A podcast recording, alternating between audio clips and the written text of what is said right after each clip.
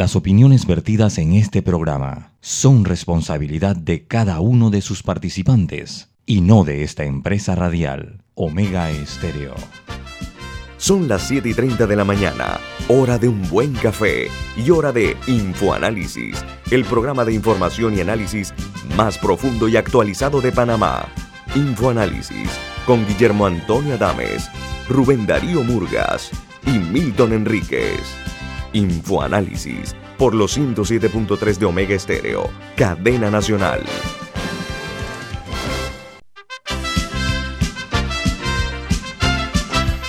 Señoras y señores, muy buen día, bienvenidos. Esto es Infoanálisis, un programa para la gente inteligente. ¿Quién presenta Infoanálisis, Don Milton? Infoanálisis es presentado por una deliciosa taza del café Lavazza un café italiano para gente inteligente y con buen gusto. Lavazza Gold Selection estamos probando en el día de hoy. Café Lavazza, dada la bienvenida a InfoAnálisis. El equipo de InfoAnálisis. Rubén Darío Murgas. Milton Enríquez. Guillermo Antonio Dames, les invitamos a que nos escuchen no únicamente en radio abierta, esto es en la señal nuestra en este misterio, que es 107.3 y 107.5 para provincias centrales y el resto del país en 107.3. También en la página web de Omega Stereo y en la app, la nueva app de Omega Stereo, tanto para disponible, está disponible para los teléfonos celulares de, que tienen la tecnología de App Store o de Play Store, esto es los, los iPhones o los teléfonos de las, del sistema Android. También en sus televisores pueden sintonizarnos a través del canal 856, canal de cable onda, en sus celulares y computadoras y pueden ver y escucharnos por Facebook Live y en la cuenta de Omega Stereo. Vamos a entrar en materia porque las noticias internacionales hoy las iniciamos en el Cono Sur. Resulta ser que el presidente Nicolás Maduro levanta el toque de queda fronterizo por la pandemia y flexibiliza el confinamiento. Dice que a partir de hoy se levantará el toque de queda en los municipios que son fronterizos con Colombia y Brasil, que habían estado eh, eh, cerrados mientras que en Hong Kong cierran los colegios hasta después de las Navidades, tras registrarse nuevos 15 nuevos contagios de coronavirus. Dice que es la cifra más alta desde que el territorio hongkonés eh, llegó a superarlo, pero ahora está inmerso en la cuarta ola. Ellos tienen 6.288 casos, mientras 189 son los fallecidos. Y el presidente de Brasil Jair Bolsonaro y el Partido de los Trabajadores, el PT, no logran salvar ni el honor en las elecciones municipales de Brasil. El partido de centro, de centro derecha ha ampliado su victoria en la segunda vuelta, que no es otra cosa que un test, una prueba de las alianzas para la presidencia. Y en República Dominicana, la Procuraduría General de la República apresó a 10 exfuncionarios del pasado gobierno del presidente Danilo Medina por eh, supuestos actos de corrupción y además eh, apresaron a los testaferros. Dice que los funcionarios y miembros del Partido de Liberación Dominicana son parte de los que están detenidos. Entre eso estamos hablando, por supuesto, del caso. Y los estados... esas noticias son eh, frecuentes en América Latina. Sí, cada vez son más frecuentes, cada vez son más frecuentes. Son muy más frecuentes, todos los, los gobiernos terminan metiendo preso a la, gente que los antecedió y bueno, parece que la cosa pública sigue siendo un botín apetecido de los delincuentes. Bueno, que la justicia, también, la justicia, la justicia, y la, y la, meten a políticos. Sí, pero la justicia está funcionando. ya Europa, fíjate la diferencia de, Merkel, que viene del partido, eh, viene del campo socialista, eh, llega, se instala casi 20 años y es una mujer que intachable en su conducta eh, de la administración pública. Vámonos a Estados Unidos porque ayer el presidente de los Estados Unidos, Joe Biden, sufrió la fractura de un pie mientras jugaba con su perro. Pero la otra noticia es que los Estados Unidos se prepara para una explosión de casos de COVID-19 una celebración del Día de Acción de Gracias. Dice que al menos 1.100.000 estadounidenses viajaron en avión ese día y podrán eh, conducir eh, esto a un aumento de contagios en las próximas semanas.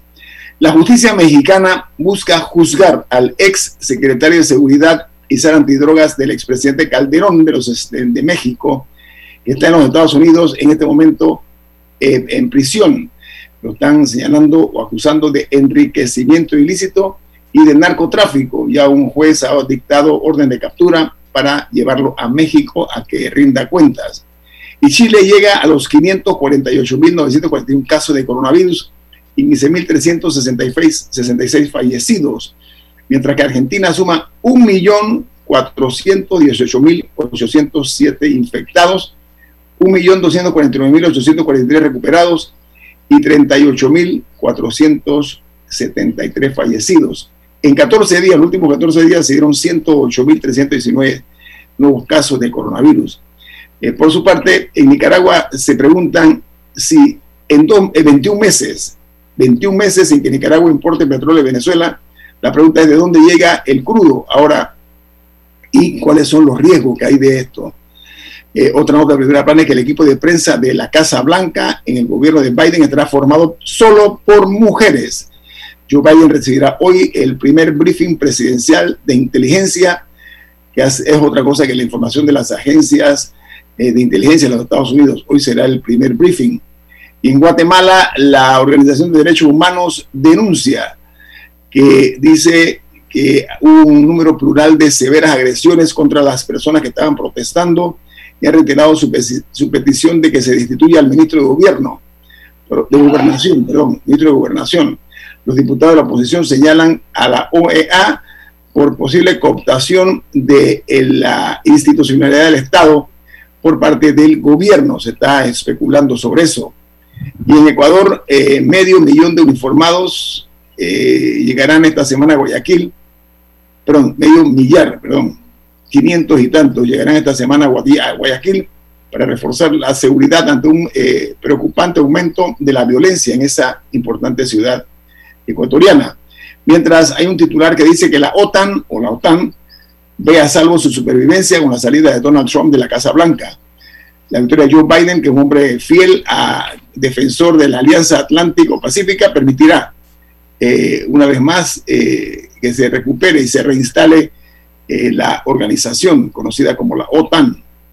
Y en Cuba hay una nota que dice que el Ministerio de Salud Pública de la isla de Cuba confirma 60 casos positivos de COVID, 19 para un acumulado, 19 adicionales para un total eh, de 8.233 en toda la isla.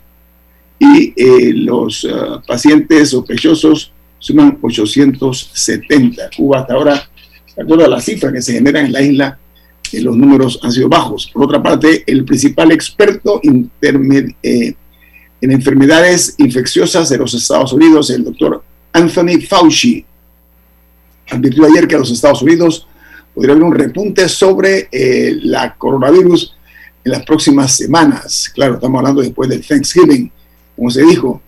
Y México acumula 1.107.000 casos de la COVID y hay 105.000 655 muertos en México, mientras en República Dominicana se reportan 142.653 infectados de COVID y 2.328 fallecidos. El caso de México es realmente impactante.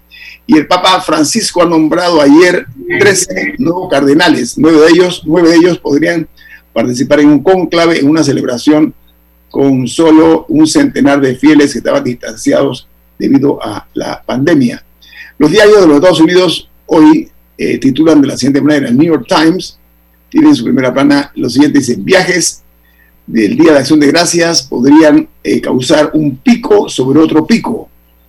Las autoridades federales pronostican un pico de infectados tras las celebraciones del fin de semana y temen eh, que la infección y las muertes, además del estrés sobre el sistema hospitalario, aumente de una forma muy seria. Y el diario The Washington Post titula en primera plana, dice, el recuento de votos en Wisconsin reafirma la victoria de Joe Biden sobre Donald Trump. La conclusión de este recuento solicitado por la campaña de Trump y el propio presidente se añade a la lista de derrotas que está recibiendo el presidente estadounidense. Y el diario The Wall Street Journal dice cierre de fábrica de la General Motors en Ohio genera eh, que migrantes, un número importante de migrantes industriales. Muchos de sus trabajadores están dejando sus familias en Ohio en la búsqueda de una mejor paga y beneficios en otros estados de la nación. Una noticia interesante, la escuché hoy en La Voz de América, que el presidente de los estados Donald Trump llamó cobarde al gobernador de Atlanta, responsabilizándolo por la derrota que recibió en, Georgia, porque según él, este hombre no hizo su trabajo adecuadamente. Está buscando, por supuesto, siempre las, excusas de su derrota que no admite. Todavía hoy él insiste que no va a admitir su derrota ante Joe Biden. Eh, eh, es un, o es un testaduro, testa es cabeza duro, duro, o un testarudo, búsquele el término que usted quiera, este hombre, porque los números son realmente arrasadores, casi 7 millones de votos y el número de colegios electorales, pues es una, cifra eh, para nada eh, cuestionable. Pero esa es la situación de los Estados Unidos de América. Eh, estas son las noticias que hacen primera plana en los diarios más importantes, pero quiero cerrar con Perú. Comencé con Sudamérica, quiero cerrar los titulares de primera plana en Perú. El presidente de ese país, Francisco Sagasti, dijo, a mí no me tiembla la mano cuando está hablando sobre los posibles intentos de desestabilización de su gobierno. Dice en la nota que anunció una serie de planes para iniciar una vacunación masiva desde finales del primer trimestre del año 2021. Para, nada ha sido este hombre, eh, eh, eh, como han hecho otros jefes de Estado que están poniendo fecha y tal y cual en los aventuras. Dice, formalmente va a ser el primer trimestre del año 2021. Vamos al corte comercial. Al regreso estaremos hablando y analizando con el doctor Guillermo Castro aquí en Info Análisis, un programa para la gente inteligente. Imagina conocer lugares extraordinarios de Panamá o del mundo entero. ¿Ya no lo imagines más? Realiza tu aporte extraordinario en Profuturo y estarás participando por un certificado de viaje de 12 mil dólares. Tú eliges el destino. Saca el mayor provecho a tu inversión y escápate a una experiencia extraordinaria con Profuturo. Tus aportes son deducibles y exentos de impuestos. Llama ya al 300 9777. Profuturo en buenas manos. Promoción válida del 2 de noviembre al 31 de diciembre de 2020. Tómbola 13 de enero de 2021 en la oficina de Profuturo vía España. Aprobado por la JCJ Resolución 2159 del 29 de octubre de 2020. No participan colaboradores de Banco General ni subsidiarias. Cuando decides transformar tu empresa, te subes a un sueño. Algunos se suman contigo y te ayudan a subir a niveles que nunca imaginaste. Y para seguir subiendo, tienes que cuidar todo lo que te ha llevado a donde estás. Súbete a la innovación, a la seguridad y a la tecnología. Súbete a Claro Cloud, con la infraestructura y cobertura de mayor alcance en Latinoamérica para que tu empresa suba día a día. Entérate más en clarocloud.com.pa. Súbete a Claro Cloud. En la vida hay momentos en que todos vamos a necesitar de un apoyo adicional. Para cualquier situación, hay formas de hacer más cómodo y placentero nuestro diario vivir. Sea cual sea su necesidad, en Hogar y Salud los apoyamos haciéndole la vida más fácil, porque contamos con la experiencia necesaria para recomendarle lo que usted necesite. Recuerde, Hogar y Salud les hace la vida más fácil. Visite nuestras nuevas sucursales en Villa Zaita al lado del Super 99 y en Cativa Colón al lado del Super Extra. Estamos abiertos en todas nuestras sucursales del país y le hacemos su entrega de forma gratuita en Panamá Centro. Para mayor información, puede consultar en Instagram y Facebook. Descarga Neki, un banco 100% digital que vive en tu celular. Abre tu cuenta en 5 minutos, solo con tu cédula. Envía y recibe plata. Haz recargas, compra en comercios, saca la plata en cajeros y mucho más. Neki, una marca Banismo. Ya viene InfoAnálisis, el programa para gente inteligente como usted.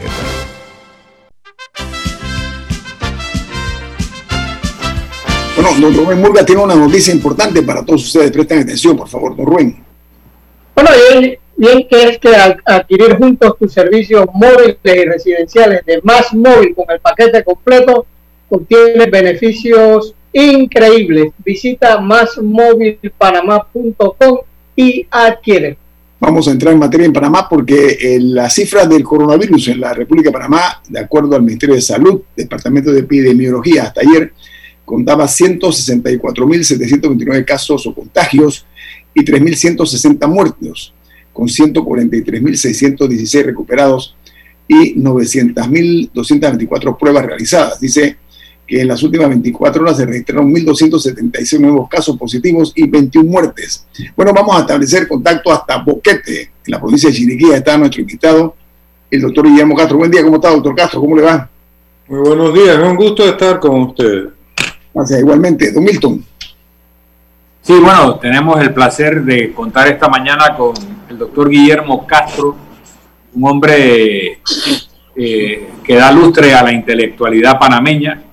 Eh, trabajó muchos años con la Ciudad del Saber y también con distintos centros universitarios, un investigador social y político. Y queríamos aprovechar la, la presencia de Guillermo para hablar sobre la institucionalidad política, sobre el rol de los partidos políticos, sobre la aparente quiebra o desplazamiento de los partidos políticos ideológicos que han sido reemplazados progresivamente por meras maquinarias electorales. Y quería plantear que en momentos en donde el mundo debiera estar hablando de la globalización, la regionalización, las criptomonedas, el derecho a la intimidad en la Internet, la nueva forma del trabajo donde hay una preeminencia de los llamados autónomos o independientes, cómo eso afecta el sistema de seguridad social cuando ya eh, cada vez podemos hablar menos de empleadores y empleados y hablar más de proveedores y clientes, cuando tenemos una discusión sobre el acceso al agua eh, de consumo humano, que es menor al 2% de la disponibilidad de agua en el mundo, eh, sobre el tema de la toxicidad alimentaria, o sea, estos temas que son los temas que tienen que ver con la vida, con la nueva forma de relacionarnos en un mundo donde las fronteras eh, geográficas parecen borrarse. Aquí seguimos hablando de lo mismo, de las planillas de la Asamblea, de el consenso de Washington, de las mismas peleas de siempre y no estamos entrando a discutir los temas que realmente tienen vigencia en el mundo y, en la vida humana y cuál es el rol de los partidos políticos en ese futuro que se abre. Eh, yo coincido en lo general con lo que acaba de plantear Milton. Difiero en matices, digamos. Eh, los partidos son cuerpos de la sociedad para manifestarse políticamente, por decirlo así.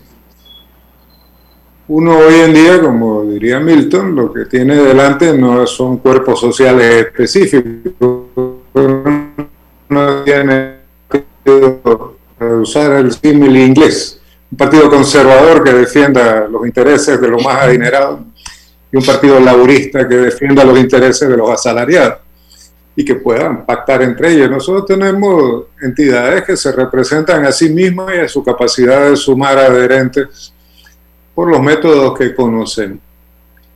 Y que, yo aquí cito a Harry Brown, comparten una misma postura ideológica, no hay debate ideológico porque todos son neoliberales, por decirlo de alguna manera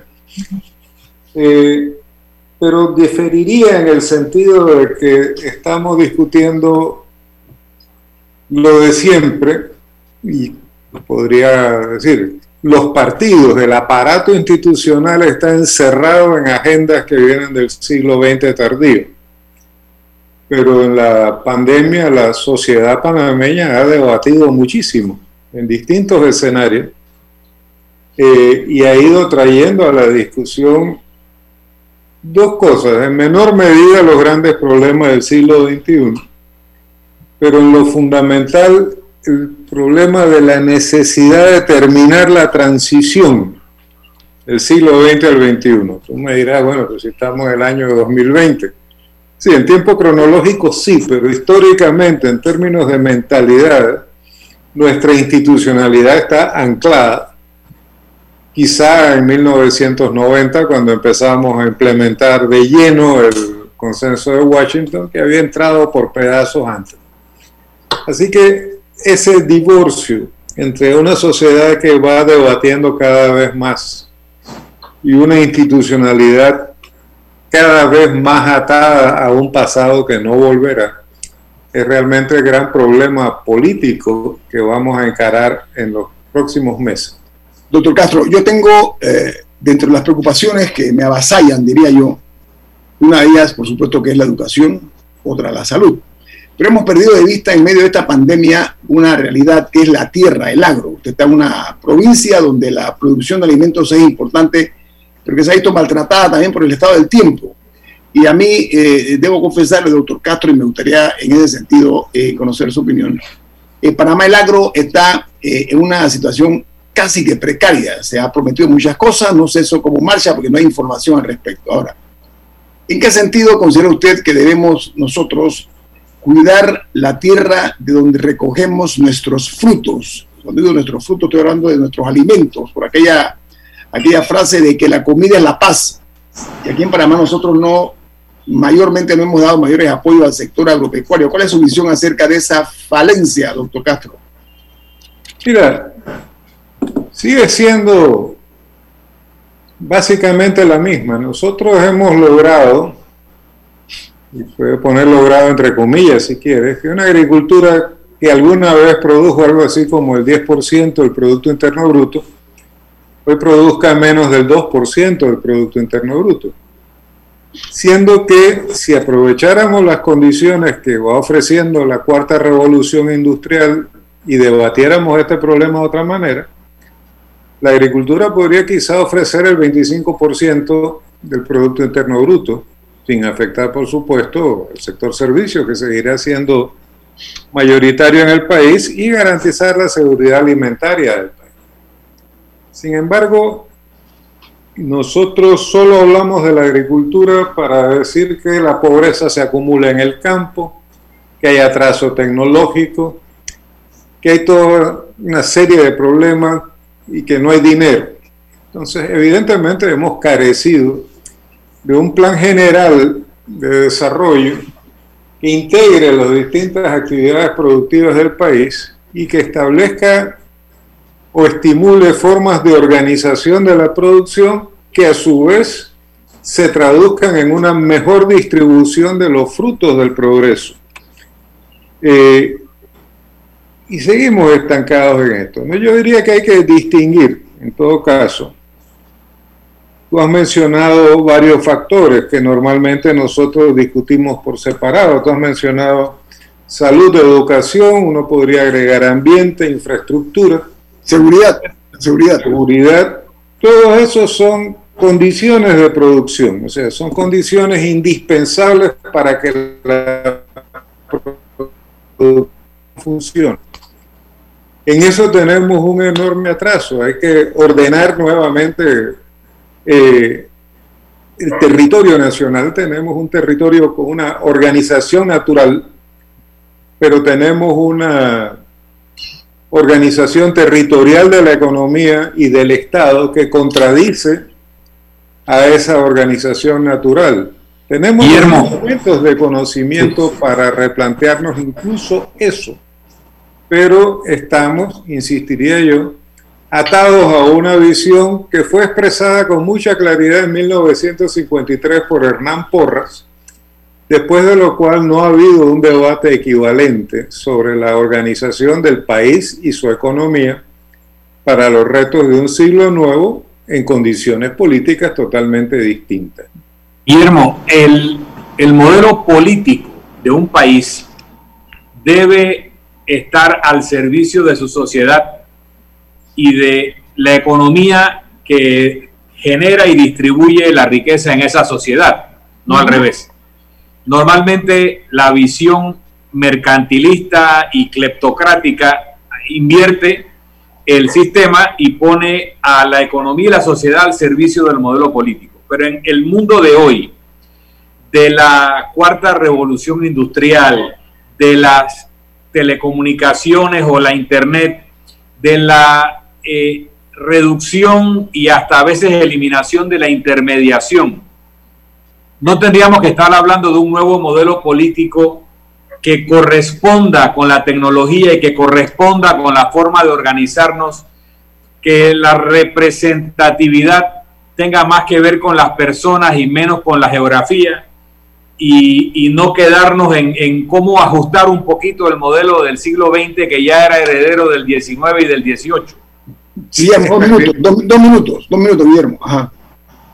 No, es que el modelo del siglo XX en realidad era heredero del siglo XVI. Pero lo que, el principio básico para lo que Milton plantea, él lo ha expresado en este programa varias veces. Una sociedad con tanto mercado como sea posible, y tanto Estado como sea necesario.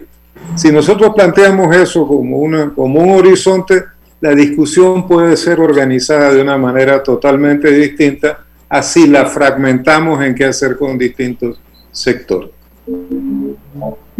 Vamos eh, a continuar en breve aquí con el doctor Guillermo Castro, nuestro invitado esta mañana. Él está compartiendo con nosotros infoanálisis desde la ciudad de Boquete, una ciudad eh, que tiene un unas flores hermosas eh, y eh, gente trabajadora, productora. Nosotros estamos hablando con Guillermo Ataboquete y vamos a regresar en breve aquí a Infoanálisis. Infoanálisis es un programa para la gente inteligente.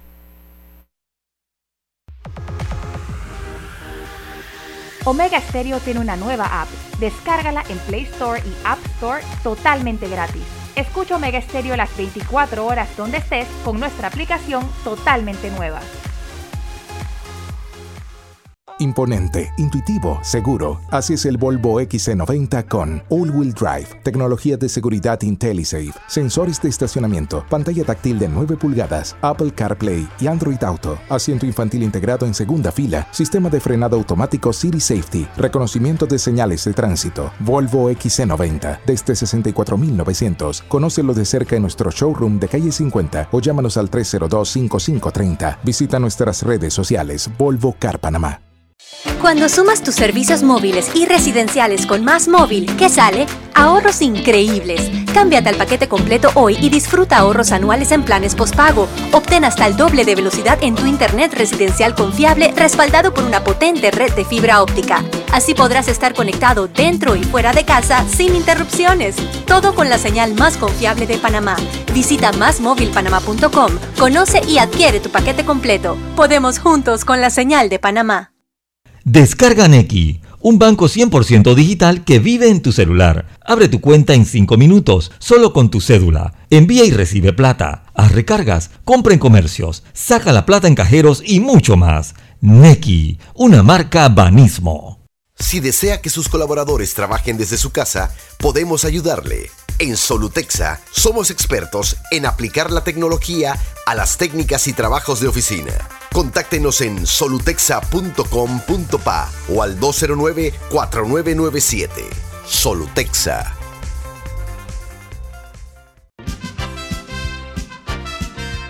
Ya viene InfoAnálisis, el programa para gente inteligente como usted.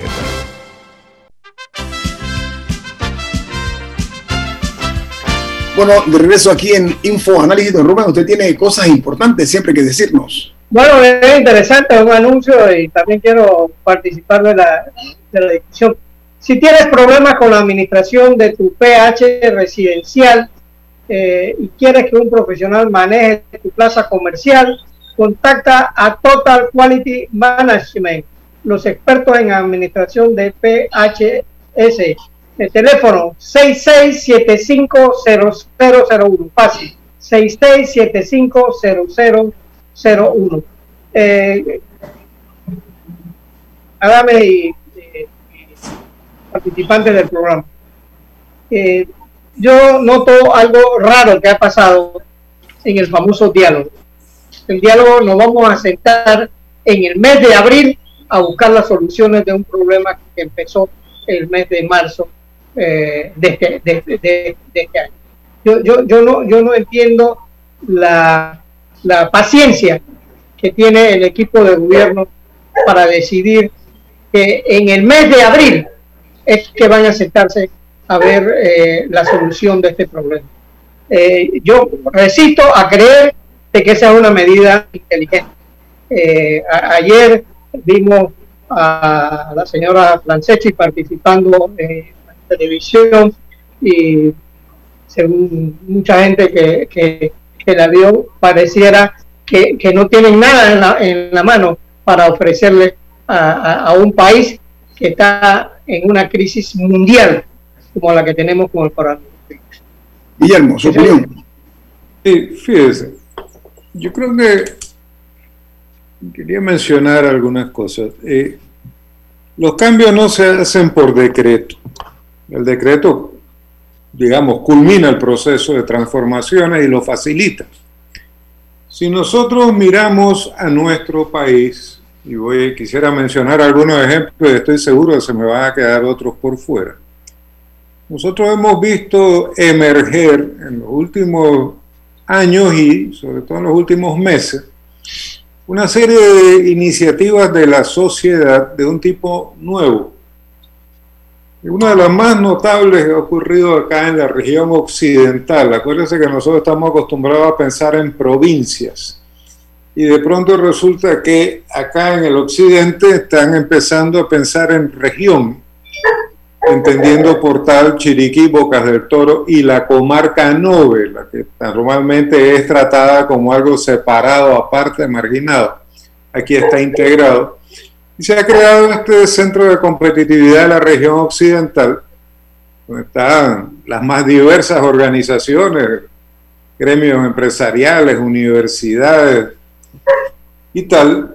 De estas tres áreas estas, que organizado ha sido capaz de conseguir apoyo de la Corporación Andina de Fomento y generar un plan de desarrollo de la región occidental que es admirable en muchos sentidos, porque no es la protección de intereses creados tanto como, digamos, el fomento de la competitividad y la innovación en la región occidental. Eso es distinto a lo que normalmente se hace en Panamá. Incluso como anécdota, en el momento en que este centro regional firmó un acuerdo con el Centro Nacional de Competitividad, etcétera, fue hace un par de años la ocasión en que por primera vez la persona que dirige el Centro Nacional de Competitividad realizó una reunión en el interior del país. Eso es muy decidor y esto aquí no ha terminado. En el área de San Felipe, área más acomodada y tal, existe el grupo Concierto. Eh, nosotros hemos visto organizarse a los productores de cultura y arte en toda una trama de economía creativa. Y yo diría incluso que la ciudad del saber constituye también un ejemplo muy novedoso en Panamá de organización para la gestión del conocimiento en un mundo que se globaliza. Ahora, si uno ve que tienen de común entre sí cosas tan diversas, va a ver, como diría Milton, que una de las cosas clave es el aprovechamiento de la conectividad. Y una de las grandes tragedias nacionales es el hecho de que, siendo un país que en el corredor interoceánico tiene sectores con conectividad equivalente a la de Finlandia o Corea del Sur. En la mayor parte del territorio nacional sigue teniendo una conectividad equivalente, qué sé yo, a Mozambique. Ah, entonces, eso es un factor crítico para dos cosas. Uno, para favorecer la integración del país en un momento histórico en que hay tensiones terribles en todas partes, y dos, para garantizar una, inserción del país realmente competitiva en la nueva economía. Doctor Castro, permítame, yo quiero eh, solicitar a usted, tenga bien, eh, comentarme una realidad. Usted habla tragedia, ¿no? Una de las tragedias de los hombres en el poder, me refiero específicamente a los presidentes, es eh, la, la horda variopinta de aduladores que lo rodean, ¿ok? mansos aduladores. Digo mansos porque no se atreven a contradecir al presidente, aunque vean que se está equivocando. Eso por una parte. Por la otra, eh, en la política nuestra, lamentablemente, se ha ido de a poco o de a mucho, tal vez, eh, eh, creando un ambiente agrio, ácido en cuanto a la actitud de los propios partidos que generan, que son más que todo unas agencias de empleo, han perdido las ideologías y otras cosas. Pero no únicamente se concentra eso en la clase política, que le crea a los, a los votantes un mundo idílico, falso y efímero, sino que también tiene la complicidad de muchos sectores de la empresa privada que coadyuvan a la corrupción y a alejar al presidente de esa realidad, provocando la democratización de la corrupción en los partidos políticos. Ellos mismos los que le dan dinero al presidente o al aspirante a presidente a su campaña para después tener influencia y ganar contratos de más.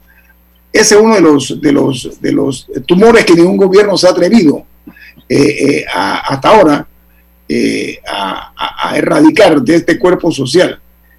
Esta no sería una oportunidad para que el presidente Cortizo se atreva en medio de una crisis donde se debe comenzar ya a pensar en cambiar el país. Doctor Castro, ¿usted cree que es mucho pedir, en su opinión? Mira, yo no quisiera juzgar al presidente Cortizo no, no estoy juzgando, estoy diciendo nada más cosas No tengo ninguna relación, pero sí creo que tu diagnóstico en lo general es cierto. Fíjate cómo nos hemos acostumbrado a hablar de la empresa privada, del sector privado, y en otros tiempos hablábamos de la iniciativa privada. La palabra iniciativa ha ido cayendo en desuso en ese sector. Y justamente es lo que hace falta ahora. Yo, en relación al diálogo nacional que ha convocado el presidente Cortizo, creo que es un diálogo que se hace en ausencia de una previa construcción de, no de una visión, de una comprensión del país que tenemos, y corre el riesgo de quedar empantanado en una serie de problemas fragmentarios referidos a un ordenamiento del territorio, del Estado y la economía, que es justamente uno de los focos de origen del problema. Quisiera poner un ejemplo. Nosotros seguimos tratando a Coclé como una región del interior, distinta al corredor interoceánico. Los propios coclesanos aún se perciben a sí mismos en una importante medida de esa manera y al mismo tiempo, sin darnos cuenta, al construir un puente sobre el canal en el Atlántico y un camino que todavía no es una carretera que va de Penonomé a la zona minera, estamos en la práctica incorporando a Coclé a la región interoceánica y creando un polo de desarrollo para el cual no existe ni visión ni plan alguno. Entonces, si el diálogo se fundamenta en una comprensión de las transformaciones que se han venido generando ya en el país, podría llevar a algo, pero si se va a fundamentar en las visiones ya creadas por unas y reproducidas por un sistema educativo cada vez menos útil para cambiar las cosas, eh, no va a ir realmente a resultados que se correspondan con las transformaciones que ya están ocurriendo de hecho en el país. En mi opinión, ese es el riesgo mayor. Sí, Guillermo, en ese mismo contexto, el peligro de que un diálogo de esta naturaleza fracase por no cubrir las expectativas. Tú hablabas de la organización concierto, hablabas de el foro de competitividad de las provincias occidentales de Panamá. Tú estabas hablando de lo que ha sucedido por años en, dentro de la ciudad del saber y a mí esos ejemplos me llenan de ilusión porque indican eh, ejemplos de una sociedad que resuelve por sí misma sus necesidades sociales y me pone en el, en el contexto del el peligro, entre comillas, peligro, no de una nación o una sociedad que se revela contra su Estado de forma revolucionaria y violenta, sino de una sociedad que le da la espalda al Estado porque éste no le sirve de nada y los, lo que necesitan para vivir de forma común se lo están dando a sí mismos a través de plataformas tecnológicas y de otra forma de organizarse. ¿Hasta dónde un diálogo que decepcione nos va a llevar más cerca de ese escenario donde la sociedad le da la espalda al Estado por irrelevante. Yo creo que eso es un riesgo real. De hecho, ya existe una brecha entre la sociedad y el Estado. Varios intentos menores, pequeños de diálogo han terminado realmente en diálogo de sordos. Sabemos lo que va a pedir el Estado, lo que va a plantear el Estado, sabemos lo que va a plantear el interlocutor y queda en tablas, por así decirlo. Pero la realidad sigue avanzando. Surgen los medios para la descentralización de la política, de la economía, de la vida social misma. Es muy curioso, si queremos verlo así, que ha sido en los tiempos del confinamiento por la pandemia donde más se ha debatido en este país. En teoría, no ha habido asambleas, no ha habido concentraciones, no ha habido foros con gente presente, pero el nivel de debate en Panamá es muy extenso. Cuando uno participa en esos debates se encuentra con mucha frecuencia con un arraigo muy profundo de la ignorancia sobre Panamá de los propios panameños. Pero cuando uno profundiza en esas discusiones se da cuenta de que nuestra sociedad intuye al menos que necesita ir a conocerse mejor y a integrarse mucho mejor para desarrollar ventajas competitivas de nuevo tipo Fíjate cuántas veces se ha debatido la posibilidad de un canal seco aquí, un canal seco allá. Y está, está tomando cuerpo delante de nuestros ojos, pero no está siendo objeto de debate. Uno esperaría un ministerio o una secretaría de planificación cuando llegue a ser creada que hiciera del corredor de la pintada a Río Indio un gran tema de planificación. Y estuviéramos previendo ahora cómo, cómo aprovechar esa posibilidad de sacar incluso de la ciudad de Panamá todo el tráfico de camiones que viene de Centroamérica hacia el Atlántico, que podría ir directamente de Penonomé a Colón por una ruta nueva descongestionar la ciudad de Panamá, pero sobre todo cómo garantizar que Agua Dulce termine algún día por convertirse en un puerto auxiliar del canal con la ruta Aguadulce-Colón ya establecida por tierra. la gente del lado de acá sabe bien qué necesita. El problema es que esos temas básicos no llegan a esos diálogos porque no hay una visión de país correspondiente al país que emerge, que surge del quehacer de sus propios ciudadanos. Ese es el punto de la brecha y esa brecha se va a seguir ampliando hasta que la parte menos dinámica se transforme y facilite la formación de una economía y una sociedad nueva en el mismo. Eso puede ocurrir a la mala, como quizá termine por ocurrir en Chile si las cosas no son procesadas políticamente bien, o en Perú, o puede ocurrir para bien de todos, si somos capaces de procesar políticamente todas estas contradicciones que ya están en la mesa. Un corte comercial, doctor Castro. Vamos, al corte y regresamos en breve con el doctor Guillermo Castro. Estamos platicando con él eh, acerca de la realidad nacional, un análisis prolijo del el presente y el futuro de nosotros como nación. Viene más aquí en Info Análisis. Este es un programa para la gente inteligente.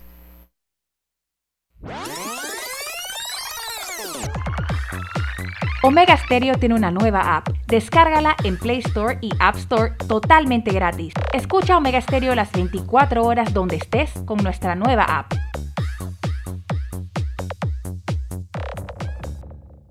Cuando decides transformar tu empresa, te subes a un sueño. Algunos se suman contigo y te ayudan a subir a niveles que nunca imaginaste. Y para seguir subiendo, tienes que cuidar todo lo que te ha llevado a donde estás. Súbete a la innovación a la seguridad y a la tecnología. Súbete a Claro Cloud, con la infraestructura y cobertura de mayor alcance en Latinoamérica para que tu empresa suba día a día. Entérate más en clarocloud.com.pa. Súbete a Claro Cloud. Descarga Neki, un banco 100% digital que vive en tu celular. Abre tu cuenta en 5 minutos, solo con tu cédula. Envía y recibe plata. Haz recargas, compra en comercios, saca la plata en cajeros y mucho más. Neki, una marca Banismo. Así es Panamá. Un lugar donde cada amanecer es una nueva oportunidad de empezar. Este es el momento de seguir adelante. Trabajando con empeño, creyendo en nuestro país y apoyando a nuestra gente. ¡Viva Panamá! Panama Ports Company. Hogar y Salud, la cadena especializada en el cuidado de su salud, les invita a la gran venta por Navidad del 1 al 31 de diciembre en todas sus sucursales. ¡Oh, ¿Cómo? Sí, en Hogar y Salud tendremos ofertas súper especiales en camas de todo tipo, sillas de rueda, andadores, sillones eléctricos, glucómetros, sillas de baño, monitores de presión, balanzas, rodadores, variedad de almohadas y cojines ortopédicos, sanitarios portátiles, barras de seguridad para el baño, pañales para adultos de máxima calidad y toda nuestra extensa gama de productos de máxima calidad a superprecios. ¡Oh, Y recuerde que Hogar y Salud les hace la vida más fácil.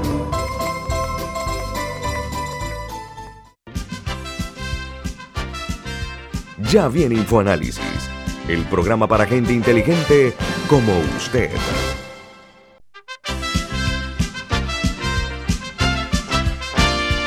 Bueno amigos, entramos a la parte final de Infoanálisis hoy eh, con nuestro invitado, el doctor Guillermo Castro. Don Rubén, usted tiene algo importante, ¿no? Cuando adquieres el paquete completo de Más Móvil, obtienes dos meses completamente gratis de tu plan sin límite de 25 balboas con data ilimitada, más el doble de velocidad en tu internet residencial. Doctor Castro, eh, ahí lo llama el día después, el día después de la pandemia, quiero referirme.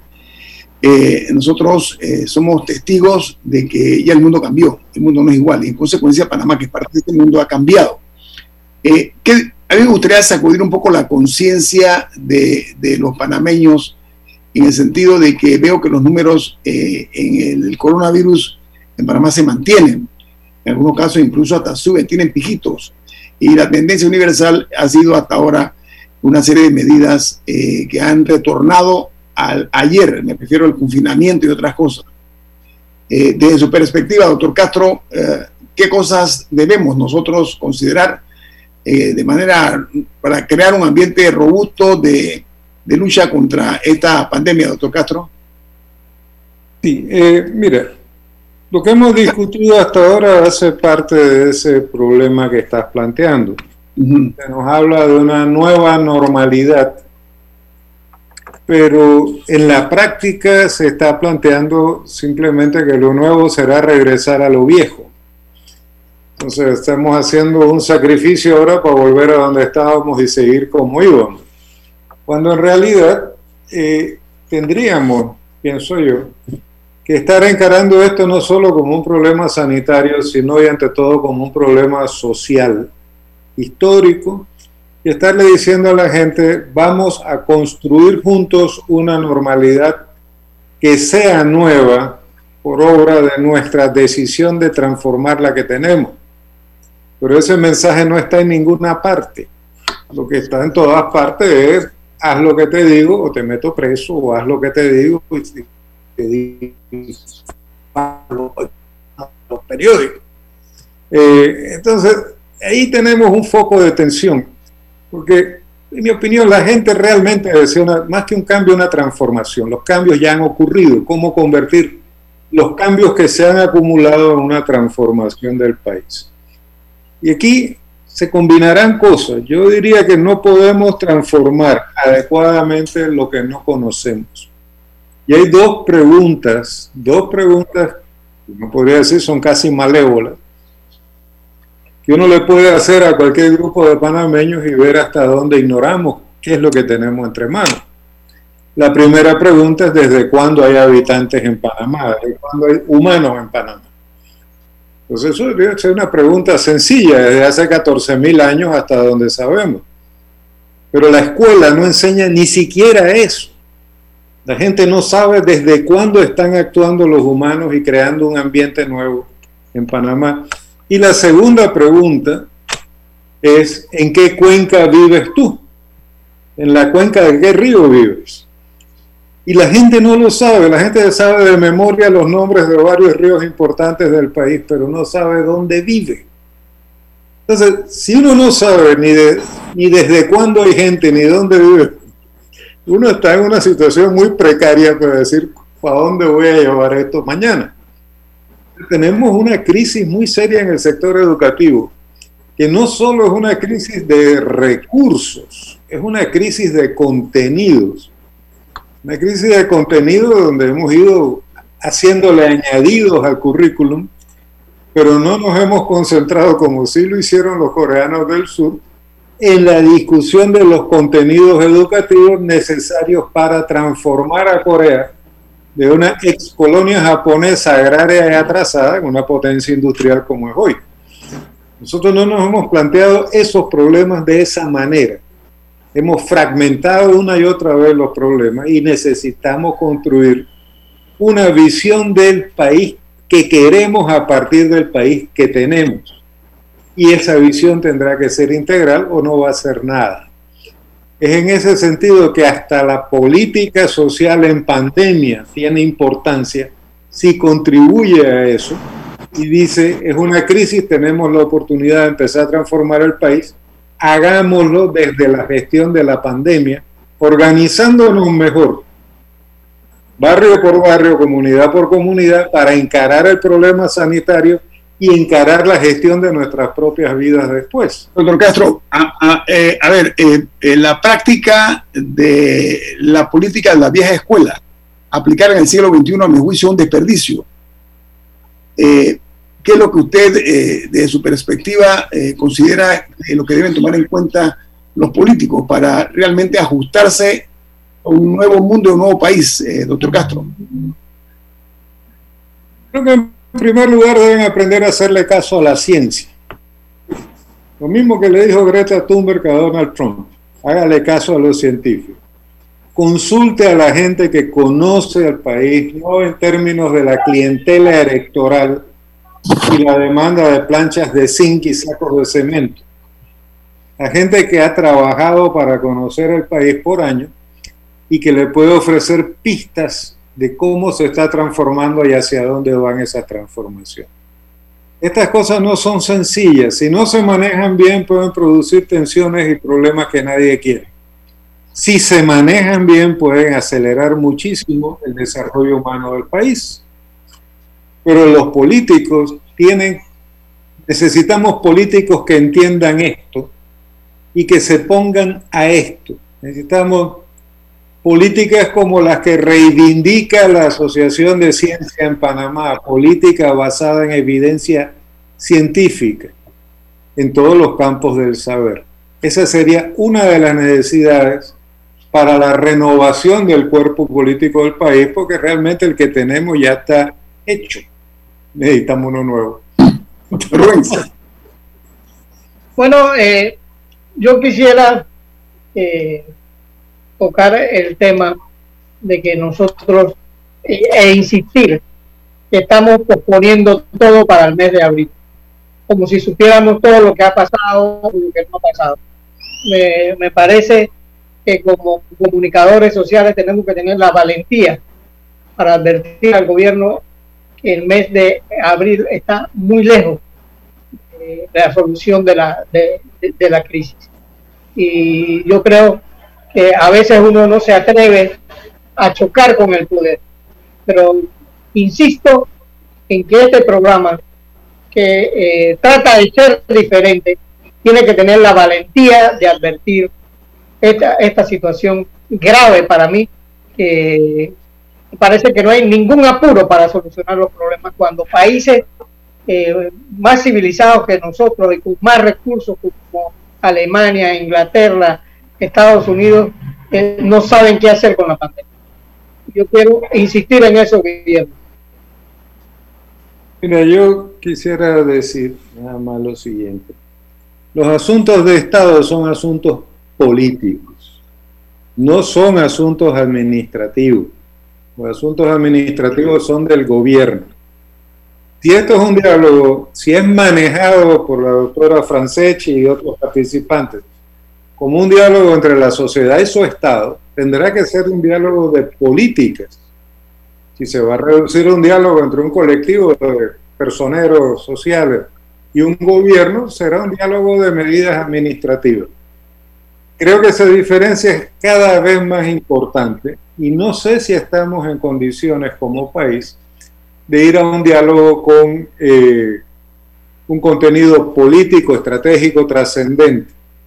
Y en ese sentido yo creo que sí, en, lo administrativo hay urgencias evidentes que si no se atienden pronto pueden agravar la situación de convivencia ciudadana en los meses por venir.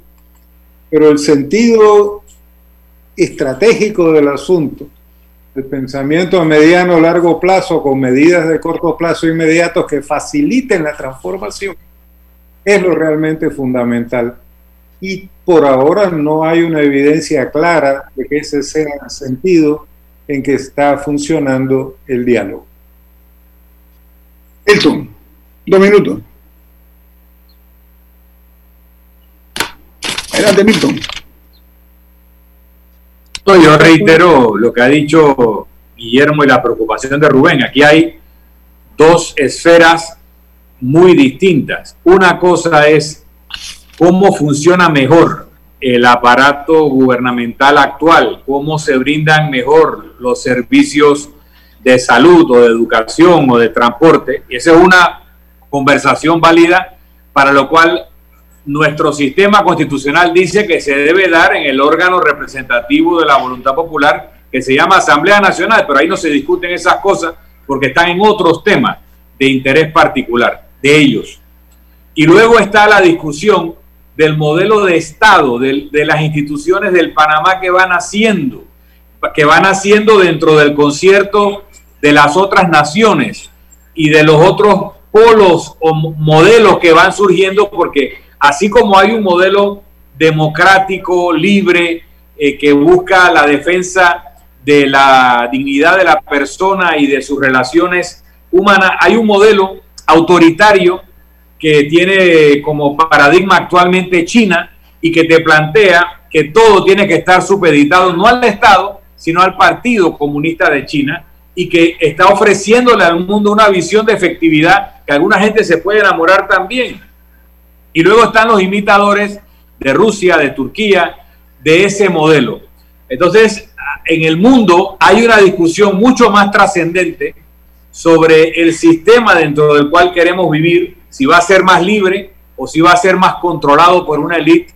Y aquí no estamos atendiendo esa discusión y estamos confundiendo una con la otra. Mientras no sepamos separar lo que es la gestión pública de lo que es la institucionalidad, vamos a tener estos diálogos de sordo que van a decepcionar a ambas partes, tanto a los que esperan un Estado más eficiente como a los que esperan un gobierno que cumpla expectativas.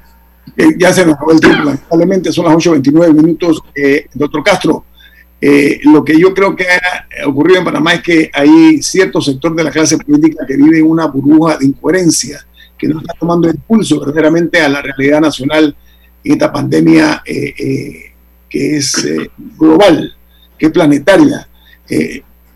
le agradezco mucho su participación esta mañana aquí en Infoanálisis. Disfrute de esos, esa brisa religiosa. doctor Castro, ha sido un placer saludarlo. Igualmente, muchas gracias. Hasta luego. Nos, nos despedimos saboreando una deliciosa taza del café Lavazza, un café italiano que usted puede conseguir en los mejores restaurantes y supermercados de Panamá. Café Lavazza despide Infoanálisis. Nos vamos. Muy amables por acompañarnos esta mañana. Nos vemos. Hasta mañana. Ha terminado el Infoanálisis de hoy. Lo esperamos mañana de 7 y 30 a 8 y 30 de la mañana para compartir la información y el análisis más profundo e ilustrado de Panamá. Infoanálisis con Guillermo Antonio Adames, Rubén Darío Murgas y Milton Enríquez. Infoanálisis por los 107.3 de Omega Estéreo, cadena nacional.